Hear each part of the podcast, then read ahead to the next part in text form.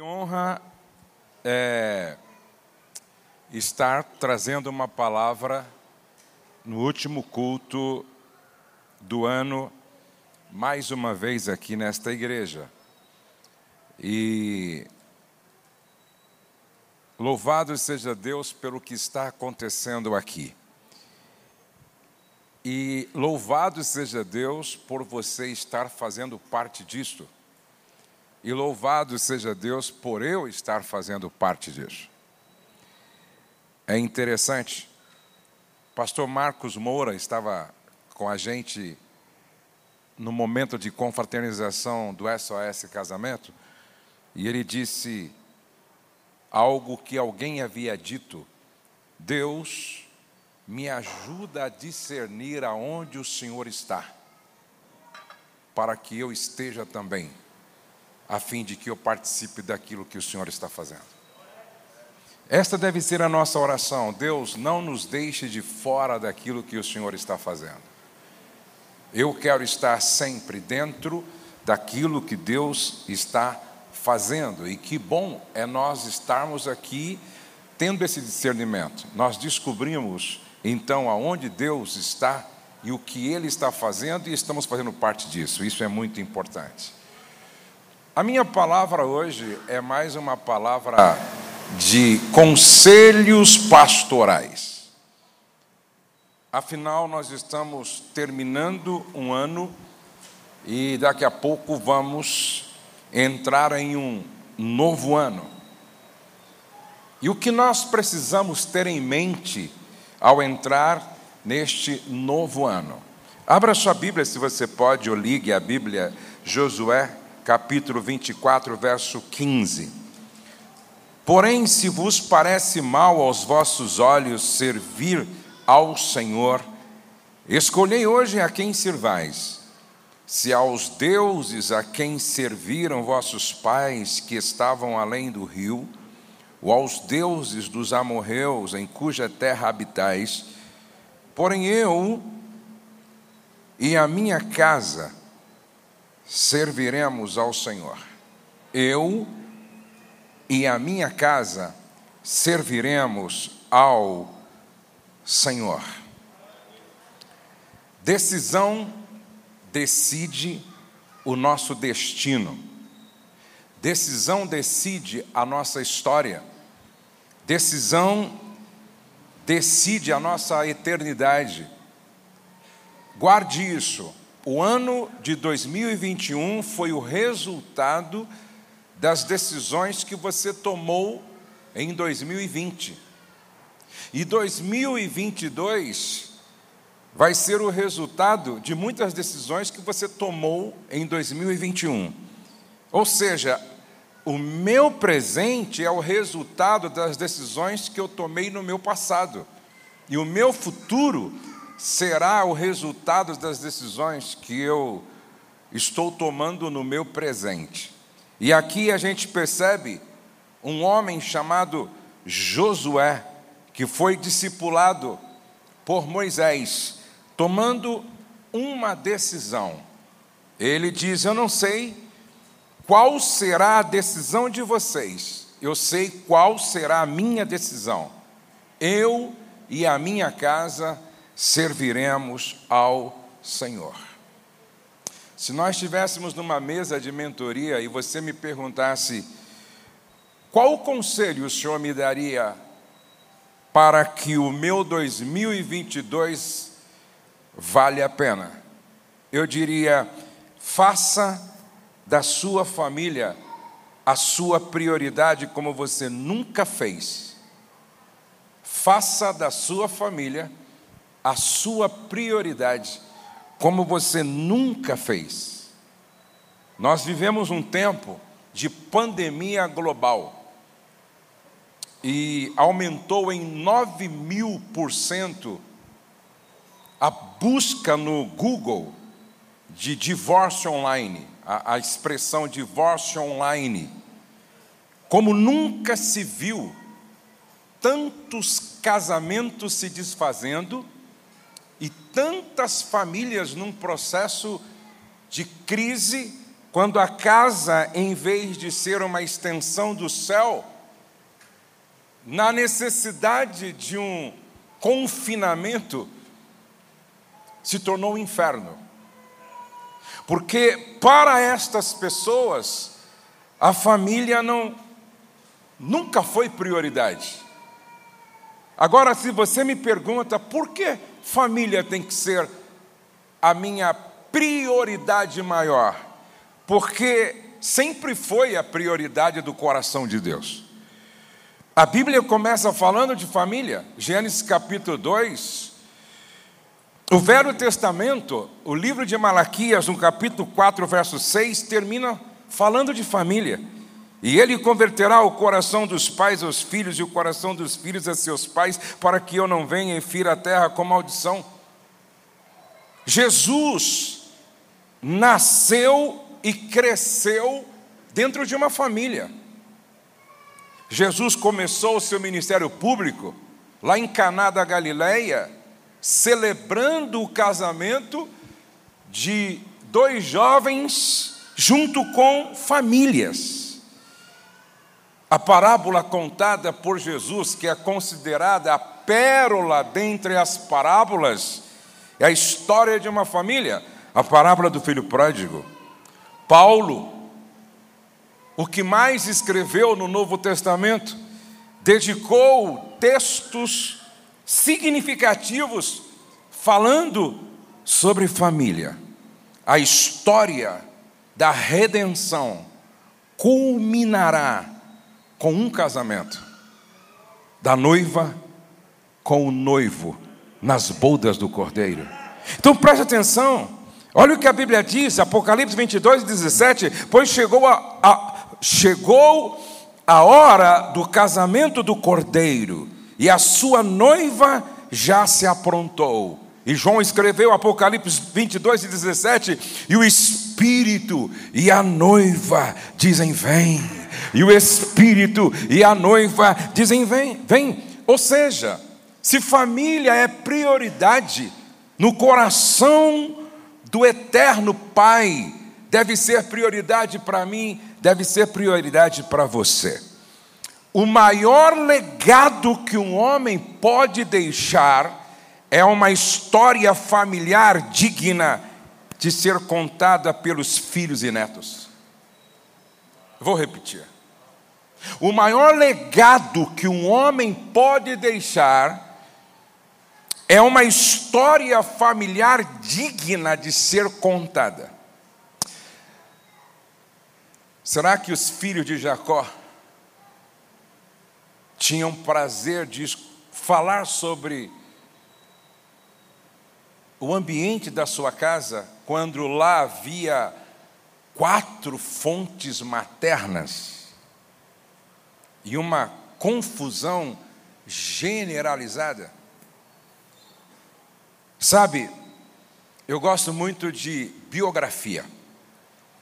E um dos caras que eu admiro o legado que ele deixou chama-se Jonathan Edwards. Um homem que deixou um legado maravilhoso porque priorizou a família. Quem foi este homem? Jonatas nasceu em 1703 em Canérica, nos Estados Unidos. Ele foi pregador congregacional, teólogo calvinista, missionário aos índios americanos e é considerado um dos maiores filósofos norte-americanos. Com 13 anos de idade, estudou na Universidade de Yale e mais tarde se tornou o presidente da faculdade de Nova Jersey. Quando tinha apenas 20 anos de idade, ele escreveu uma lista de resoluções pessoais, que são 70, estudadas até hoje. Jonathan casou-se com a senhora Sara, com a qual eles tiveram 11 filhos. Quantos filhos? Onze filhos, é uma congregação. Em nenhuma área da vida de Jonathan Edwards havia uma convicção tão forte quanto a de seu papel como pai. Ele era teólogo, ele era filósofo, ele era professor universitário, ele era pregador, mas para ele, sua principal missão e tarefa era ser pai.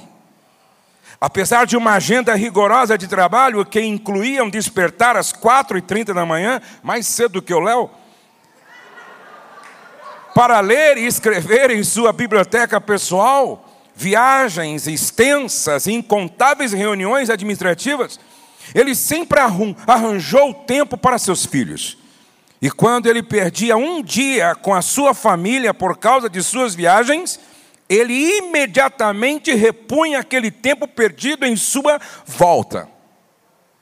Para ele, família era prioridade. Preste atenção nisso. Eli teve um sério problema com seus filhos, apesar de ser sumo sacerdote. E é interessante que ele foi discipulador e mestre de Samuel. Samuel foi um dos homens mais íntegros da Bíblia, mas ele não conseguiu transferir isto para os seus filhos. Os filhos de Samuel foram chamados de filhos de Belial. Uma vergonha.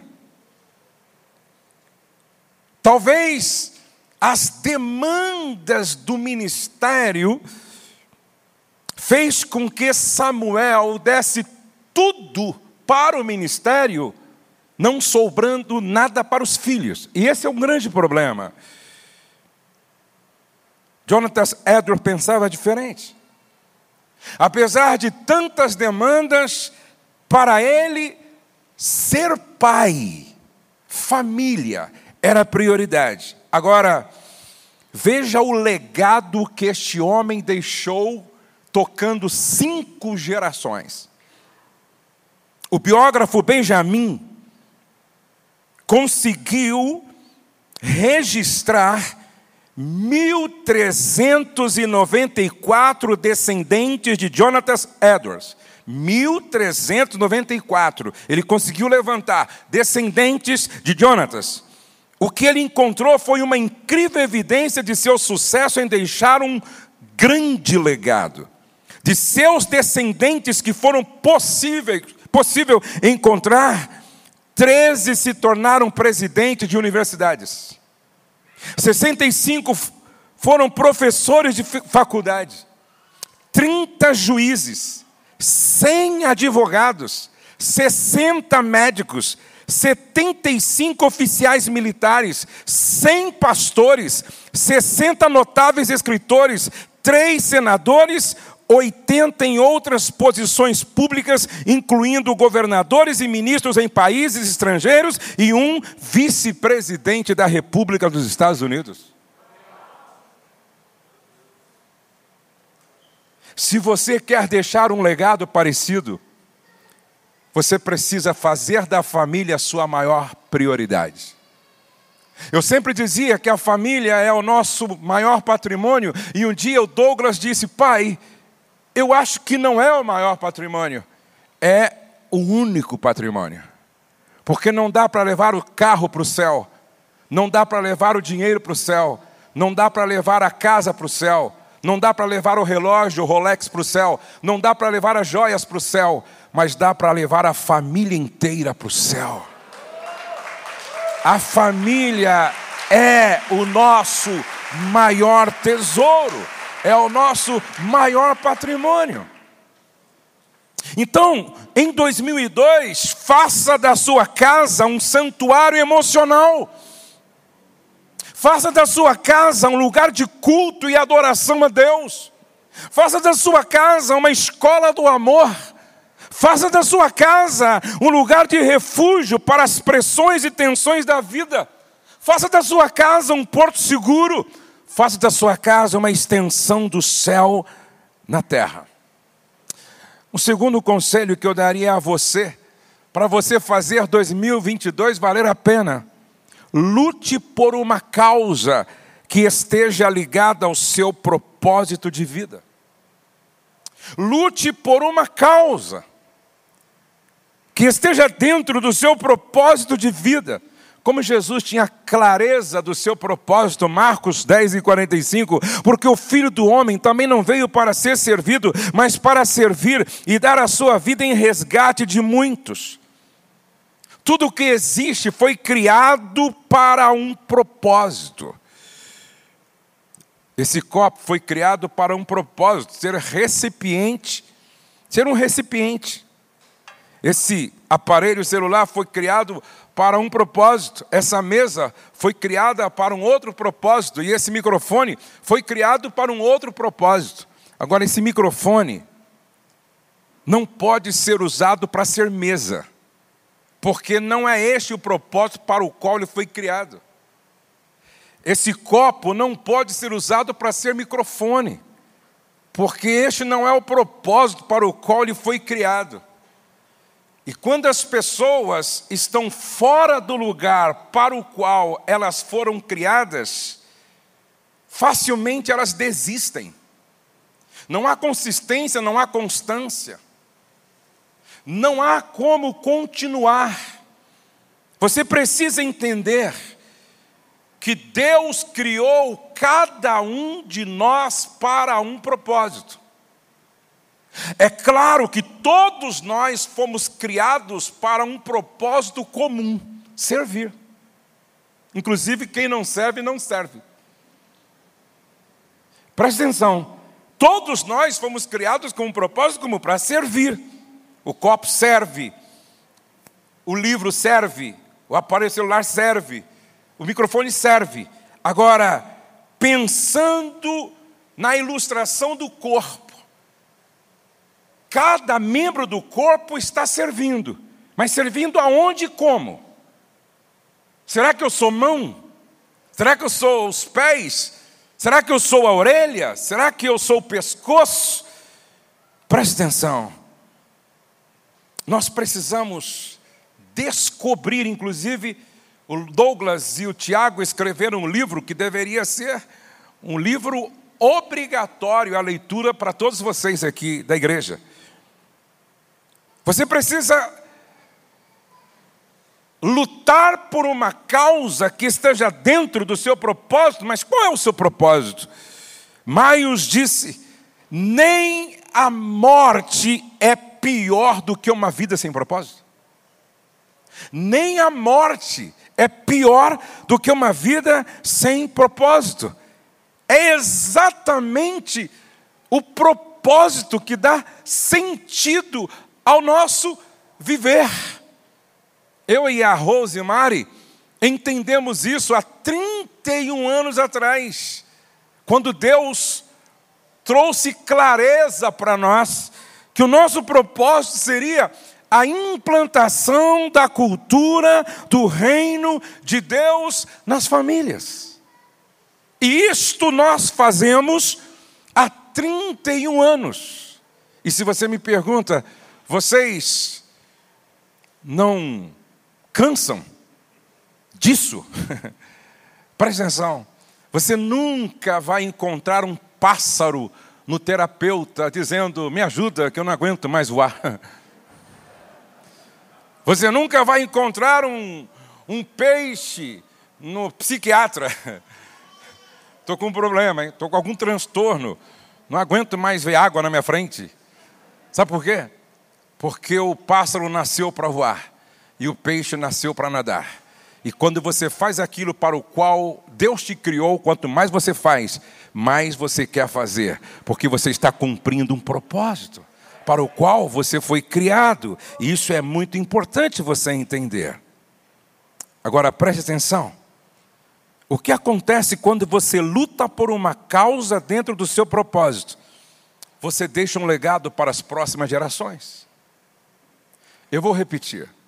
Quando você luta por uma causa, dentro do seu propósito, você deixa um legado para as próximas gerações. E falando em causa, Martin Luther King, aquele pastor negro que foi o líder do movimento que derrubou a segregação racial nos Estados Unidos, ele disse: quem não tem uma causa pela qual morrer, não vale a pena viver. quem não tem uma causa pela qual morrer, não vale a pena viver. Eu fico assim, muito feliz, alegre, maravilhado, quando eu vejo o Douglas consciente da sua missão, dizendo que o seu sonho, o seu porquê, a sua causa é ver uma igreja com uma multidão tão parecida com Jesus, impactando uma cidade, um estado, uma nação. E ele está dando tudo de si por esta causa. Ele entendeu. E como igreja, acredito que vocês entenderam. Mas eu quero compartilhar com vocês uma história de um homem chamado George Muller, ou George Miller. Ele entendeu a sua missão. E ele entendeu que a sua causa, o seu propósito de vida era cuidar de crianças sem pais. George Miller nasceu em 27 de setembro de 1805, lá em Bristol, Inglaterra. Ele viveu 93 anos. Ele nasceu em 1805 e morreu em 1829. Então ele entendeu que o seu propósito de vida era cuidar de crianças órfãos. Ele construiu cinco grandes orfanatos e cuidou de 10.024 órfãos durante sua vida. Quando ele começou em 1834, havia acomodações para 3.600 órfãos em toda a Inglaterra. E o dobro de crianças com menos de oito anos estavam na prisão. 50 anos depois de George Miller ter começado a fazer o seu trabalho, pelo menos 100 mil órfãos eram atendidos somente na Inglaterra. Presta atenção. Ele orou por milhões de dólares na moeda atual para os órfãos e nunca pediu dinheiro diretamente a ninguém. Conta a história que quando ele começou a pastorear uma pequena igreja, ele não tinha um salário fixo garantido. E nesta pequena igreja, ele colocou tipo um gasofilácio e falou uma palavra de oferta e disse assim: Esta é a primeira e última vez que eu falo de oferta. Ele serviu no ministério mais de 60 anos. Ele nunca falou de oferta e nunca faltou recurso para a vida dele e para a vida dos orfanatos. Ele orou por milhões de dólares na moeda atual para os órfãos e nunca pediu dinheiro diretamente a ninguém. Ele nunca recebeu um salário nos últimos 68 anos de seu ministério. Mas confiou em Deus para colocar no coração das pessoas que lhe enviassem o que ele precisava. Ele nunca pegou um empréstimo ou se endividou, e nem ele e nem os órfãos passaram fome. Uma vez acabou tudo que tinha para o café da manhã e o empresário estava presente num orfanato que ele era responsável e o rapaz disse: Você não vai entrar em contato com ninguém para buscar uma solução para este problema? Ele disse: Eu vou entrar em contato com Deus hoje à noite. Essa obra não é minha. Essa obra é dele. É ele quem chama, é ele quem envia, e é ele que patrocina os enviados. Eu sou um enviado. E ele foi orar. No outro dia, um caminhão carregado de leite quebra na porta do orfanato. O cara chega e diz: Você quer para as crianças? Senão vou perder todo esse leite. Ele diz: Pode descarregar. Aí chega o padeiro e diz: Ninguém comprou pão hoje. Vai Vamos perder todo o pão. Você quer para as crianças, pode descarregar. No final do dia, toda a provisão estava no orfanato. Vamos aplaudir ao Senhor pela vida deste homem.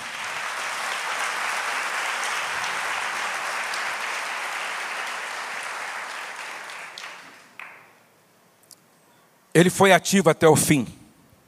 Ele fez tudo isso enquanto pregava três vezes por semana, de 1830 a 1898. Três vezes por semana. Pelo menos 10 mil vezes ele pregou.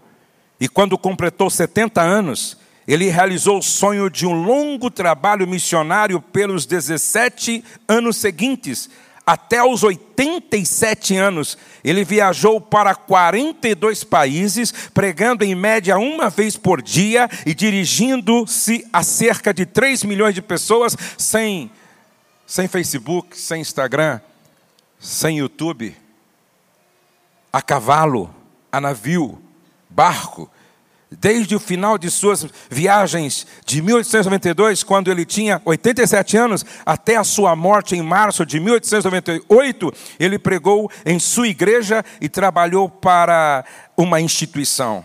Isso só foi possível porque ele estava lutando por uma causa dentro do seu propósito. Você gostaria que um dia a sua família lesse uma biografia assim? Então lute por uma causa dentro do seu propósito. Terceiro conselho que eu daria para vocês: supere suas limitações no exercício da sua vocação e chamado.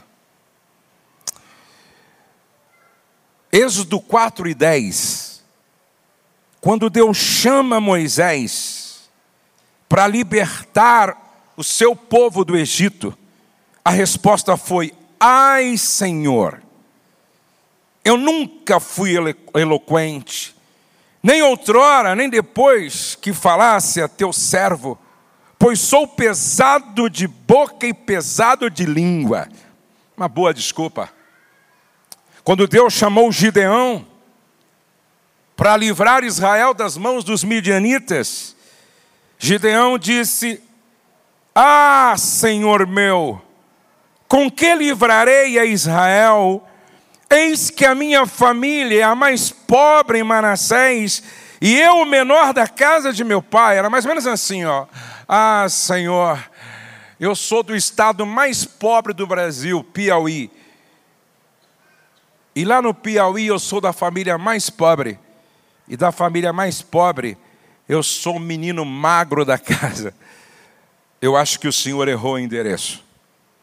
Quando Deus chamou Jeremias, a resposta foi: Ah, Senhor Deus, eis que não sei falar, porque ainda sou um menino.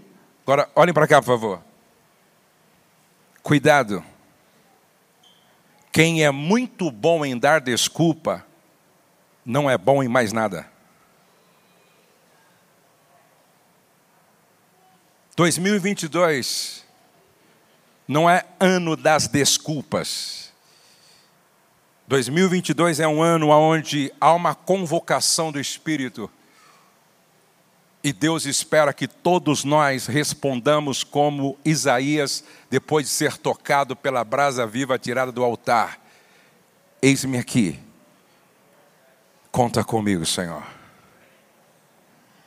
Eis-me aqui.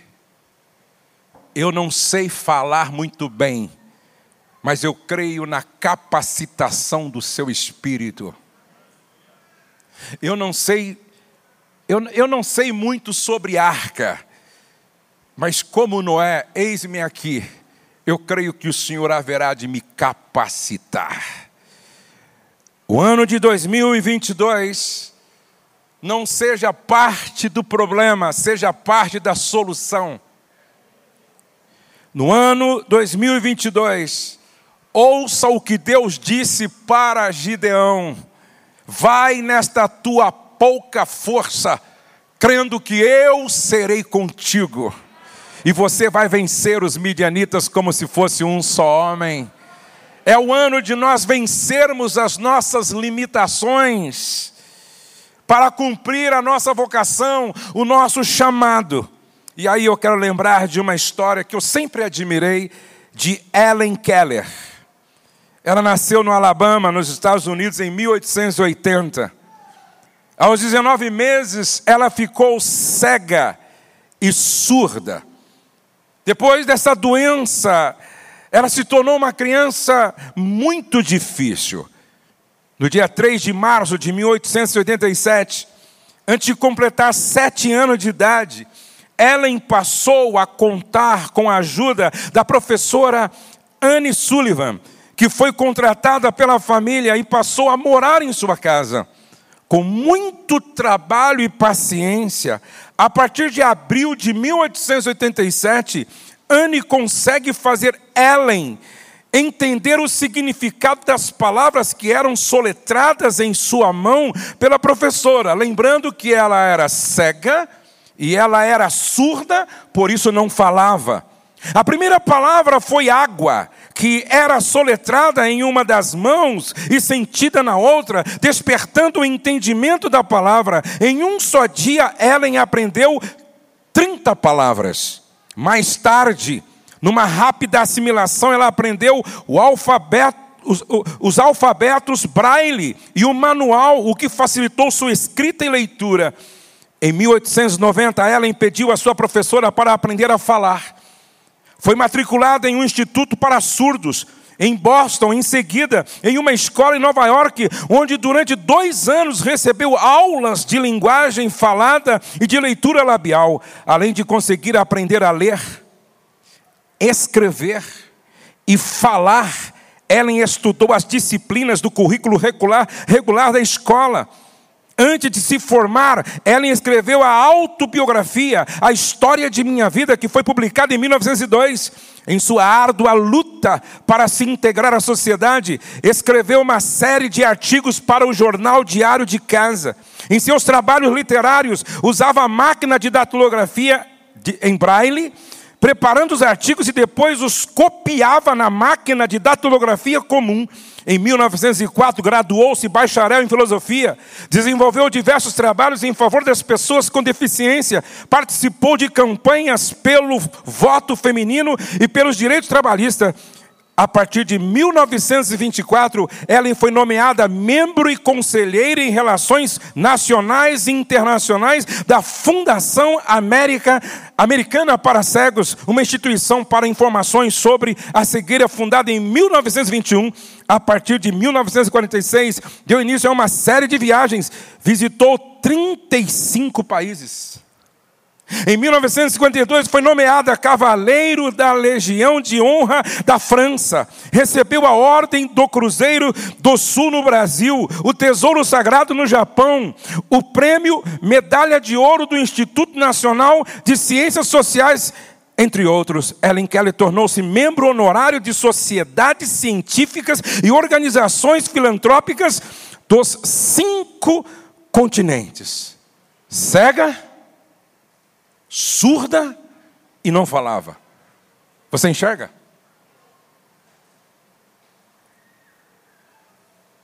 Você ouve? Você fala? Você está envolvido em que causa? O que, que você está fazendo para a glória de Deus? Expansão do reino e edificação da igreja? Será que não é hora para você entender que tudo que Deus te deu foi para que você cumprisse uma missão e um propósito para a glória do nome dEle? Se ela foi tão longe, sendo cega e surda, e você, onde você pode chegar cheio do Espírito Santo de Deus? Não seja bom para dar desculpas para Deus, Seja como Isaías, depois que teve um encontro com Deus, respondendo: Eis-me aqui, Senhor. Pode me gastar como uma lavadeira gasta o sabão nas suas mãos. Usa-me para o louvor e glória do teu nome. O quarto conselho. E aí eu estava lendo sobre José. Eu tenho um amigo que uma vez é, todo ano ele escolhe um personagem da Bíblia para ser o seu mentor. E um ano ele escolheu José. E eu perguntei: como funciona? Ele disse: quando escolhi José para ser o meu mentor, então sempre que eu estava diante de uma situação séria, eu fazia uma pergunta: em meu lugar, o que faria José? E eu estava lendo ontem sobre José, e eu vi algo que serve para nós fazer 2022 valer muito a pena. Gênesis 39, 3. Quando este percebeu que o Senhor estava com ele, quando este percebeu que o Senhor estava com ele, quem era este? Potifar, oficial do Faraó, pagão. Ele não era um israelita que tinha uma aliança com o eterno. Ele não conhecia a Deus como José conheceu através do seu pai, do seu avô, do seu bisavô. Potifar era um pagão, era um egípcio, um oficial de Faraó. E ele passou a observar aquele escravo na sua casa chamado José. E de repente ele percebeu que em José havia uma presença. Quando Potifar percebeu que o Senhor estava com ele e que o fazia prosperar em tudo, o que realizava, o promoveu de escravo, escravo a escravo livre, mordomo da casa. E aí eu fiquei me perguntando, como esse pagão conseguiu perceber a presença de Deus na vida de José. Então, o meu quarto conselho para você seria esse: manifeste a presença de Deus no seu viver diário em 2022. Tenha um estilo de vida tão alinhado com o coração de Deus, ao ponto de até um pagão perceber Deus na sua vida. Faça escolhas tão acertadas e alinhadas com o coração de Deus, ao ponto de os seus amigos perceberem Deus na sua vida. Tenha uma postura, a semelhança de José, que manifeste a presença de Deus na sua vida. Tenha uma vida piedosa como a de José, para que na escola, no trabalho, na vizinhança, as pessoas percebam Deus na sua vida. Trate as pessoas de tal forma que, as, que, que elas percebam Deus na sua forma de tratá-las tudo em José manifestava a presença de Deus. Que 2022 nós possamos viver uma vida que em tudo nós manifestemos a presença de Deus. Que o vizinho possa perceber: Deus está nessa casa por causa da maneira como essas pessoas vivem. Que lá na escola as pessoas possam dizer: Deus é com ela, Deus é com ele, por causa do seu estilo de vida, das suas escolhas, da sua postura, da sua vida piedosa, por causa da forma como ela, como ele trata as pessoas. E por último, faça a diferença no lugar onde Deus te colocar. Faça a diferença no lugar aonde Deus te colocar. Gênesis 39, 5 o Senhor abençoou a casa do egípcio por amor de José. A bênção do Senhor estava sobre tudo o que tinha, tanto em casa como no campo. José era um tipo de Jesus no Velho Testamento. Presta atenção.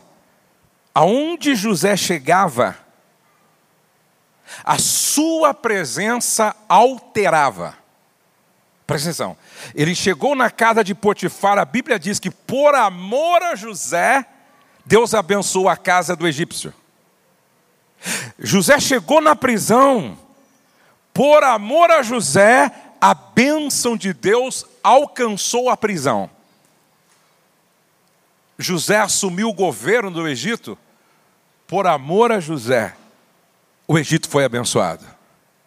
Aonde Jesus chegava, a semelhança de José, a bênção de Deus também chegava. Jesus foi em uma festa de casamento, houve transformação. Jesus foi na casa de Zaqueu, houve salvação. Jesus foi na casa de Lázaro, houve ressurreição. Jesus foi na casa da sogra de Pedro, houve cura. Onde eu quero deixar uma palavra profética aqui. Eu quero crer que vocês vão ter um 2002 tão cheio de Deus, tão cheio do Espírito Santo de Deus, tão cheio da graça de Jesus, que aonde você chegar por sua causa, Deus vai se manifestar em forma de bênçãos extraordinária. Se você recebe isso, aplauda o Senhor mesmo.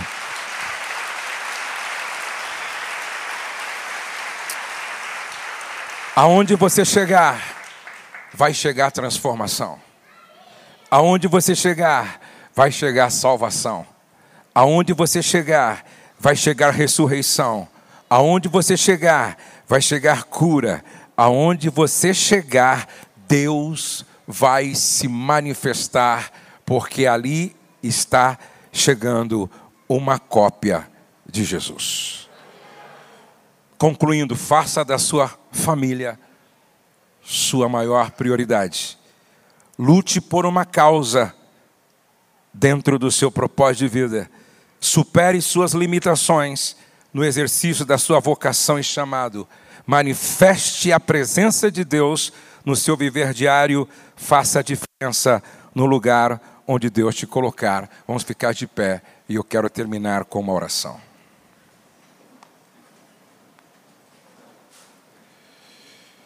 Quantos nesta noite quer levantar sua mão dizendo: Deus,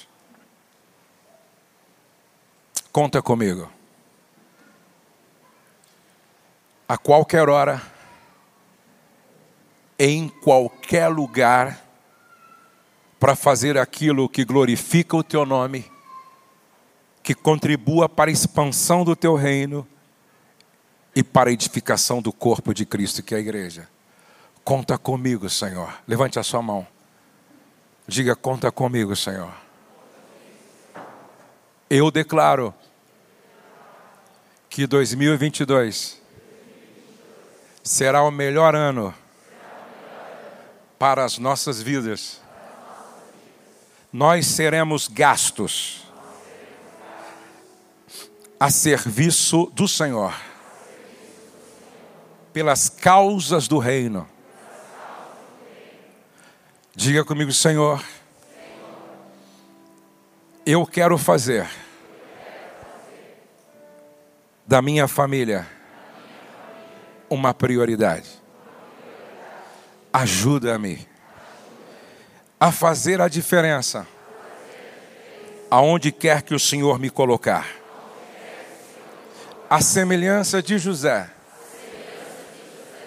eu quero ser alguém que atraia o teu favor, seja na casa, seja na escola seja no trabalho. Assim como o Senhor abençoou a casa de Potifar, por amor a José, aonde eu estiver, manifesta o teu favor, por amor a nós, em nome de Jesus.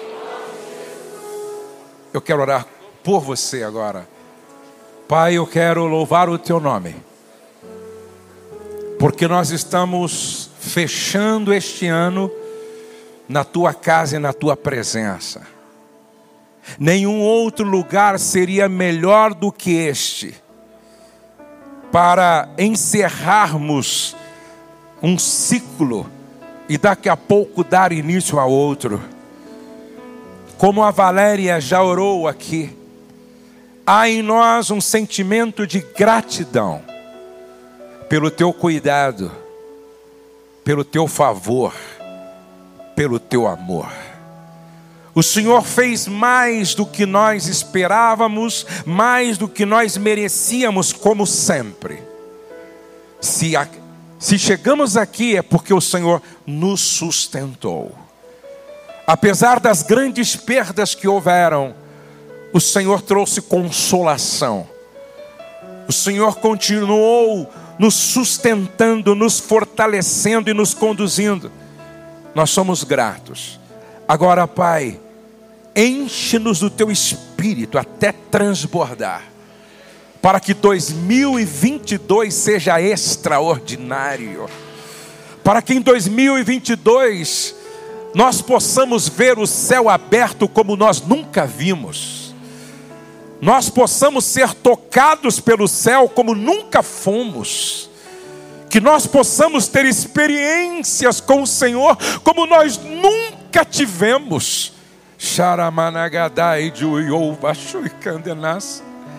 Enche as nossas vidas como o Senhor nunca encheu, porque nós sabemos que Tu és uma fonte inesgotável, Senhor. Faz-nos transbordar da Tua graça, faz-nos transbordar do Teu amor faz-nos transbordar da tua presença.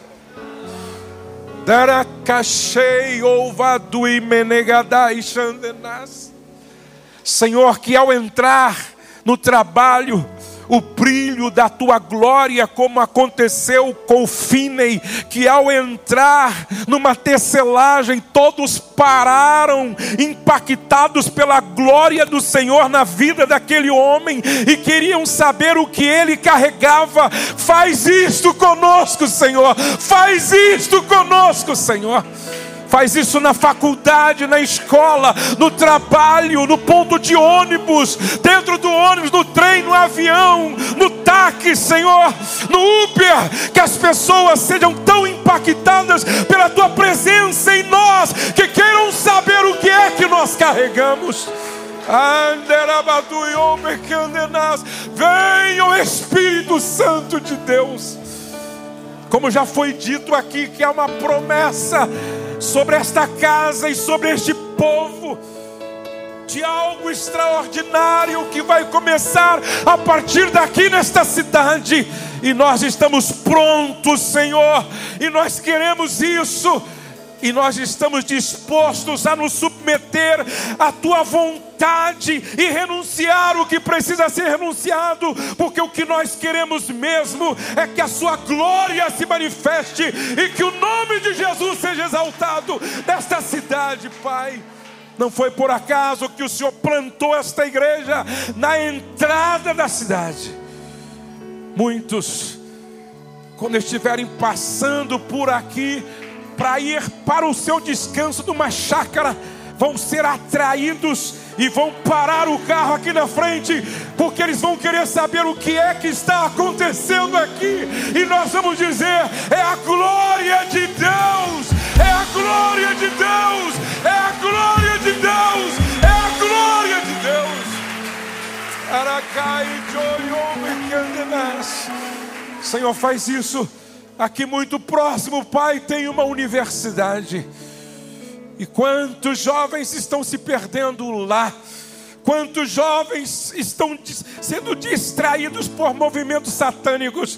Não foi por acaso que o Senhor plantou esta casa muito próximo do, deste lugar aonde jovens chegam do Brasil todo. Pai, que aqui seja um farol, Senhor que aqui seja um farol, Senhor, oferecendo luz para aqueles que estão nas trevas lá.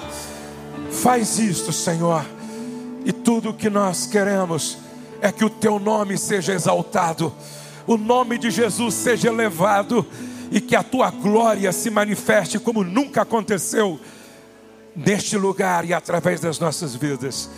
No nome de Jesus, Pai. No nome de Jesus.